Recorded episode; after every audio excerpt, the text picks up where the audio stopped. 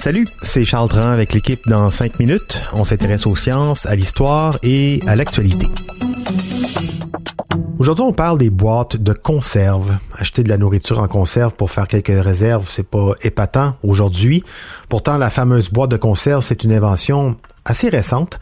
On pourrait penser qu'elle est apparue grâce à Louis Pasteur, mais c'est en fait Napoléon Bonaparte qu'on doit remercier. Voici l'histoire des boîtes de conserve avec Sophie Croteau. En 1795, tout juste avant les guerres napoléoniennes, le gouvernement français est en pleine guerre de coalition contre une partie de l'Europe et peine à nourrir ses soldats sur tous les fronts. On lance alors un concours de la plus grande importance, ouvert à tous les inventeurs européens, afin de trouver une façon de conserver la nourriture adéquatement pour l'armée française, avec comme prix une bourse de 12 000 francs. À l'époque, on avait déjà des méthodes de conservation comme la déshydratation, le fumage ou la fermentation qui dénaturaient souvent le goût des aliments en plus de ne pas pouvoir garantir qu'ils étaient bel et bien propres à la consommation. Un chef français du nom de Nicolas Appert, reconnu pour ses confiseries, décide de faire de la conservation son cheval de bataille. Il passe 15 ans à raffiner son processus, qu'il nomme apertisation, en développant intuitivement une méthode inspirée de la fabrication du vin. Son idée, c'est tout simplement de préserver la nourriture dans des bouteilles de champagne qu'il scelle avec du liège et de la cire pour ensuite les chauffer et tuer toutes les bactéries possiblement présentes. En 1809, il publie finalement sa méthode sous le nom L'art de conserver pendant plusieurs années toutes les substances animales et végétales et peut enfin réclamer son prix de 12 000 francs.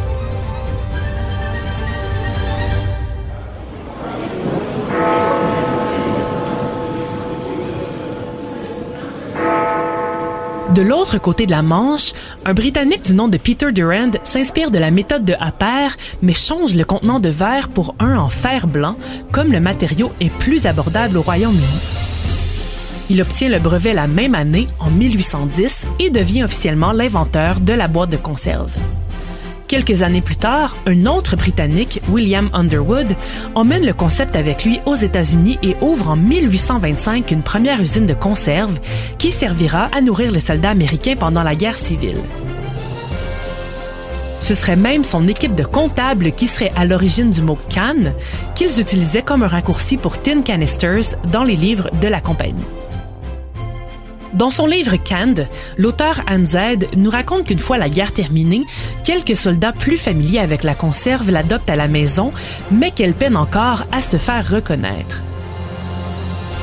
Les plus riches n'hésitent pas à importer des conserves de l'Europe pour retrouver leurs aliments préférés, mais pour la majorité de la population, elle est synonyme de méfiance, même si Louis Pasteur avait enfin découvert en 1860 qu'elle agissait par le simple principe de la pasteurisation.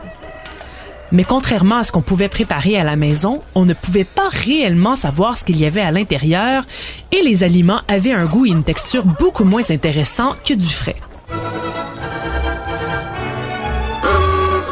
Avec l'industrialisation de l'Amérique du Nord, de grandes compagnies comme Heinz et Campbell se lancent donc dans des campagnes pour démocratiser la boîte de conserve.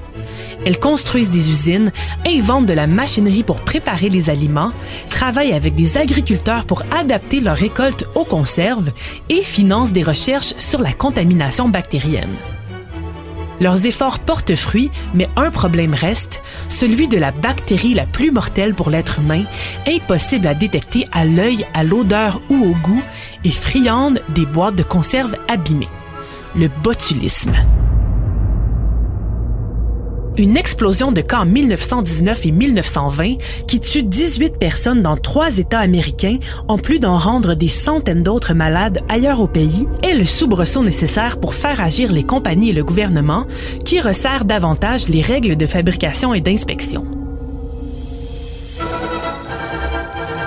Quelques décennies plus tard, près de 150 ans après son invention, la conserve est finalement dans tous les gardes-manger américains. C'est l'époque des ménagères parfaites et des outils de cuisine révolutionnaires, donc la conserve s'inscrit parfaitement dans cet idéal du repas familial pris en un tournement. Elle devient même un symbole très fort de l'imaginaire américain, comme en témoignent les œuvres d'Andy Warhol. Aujourd'hui, la boîte de conserve évoque une certaine nostalgie pour quelques produits du 20e siècle, comme la fameuse soupe aux tomates Campbell.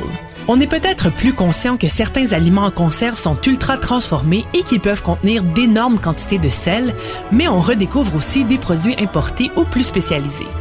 Dans tous les cas, on peut au moins apprécier le fait que le métal est un des emballages les plus facilement recyclables et qu'il fait donc bonne figure devant le plastique. Ouais, si le mythe des conserves abîmées et du botulisme est tenace, il faut savoir qu'aujourd'hui, les cas de botulisme ne viennent plus des conserves du commerce, justement parce que les procédés ont été perfectionnés. Ce sont plus souvent des cas de conservation d'aliments maison, comme lorsqu'on fait des confitures aux fruits, des légumes dans l'huile ou fermentés, et qu'on stérilise pas bien ces pots.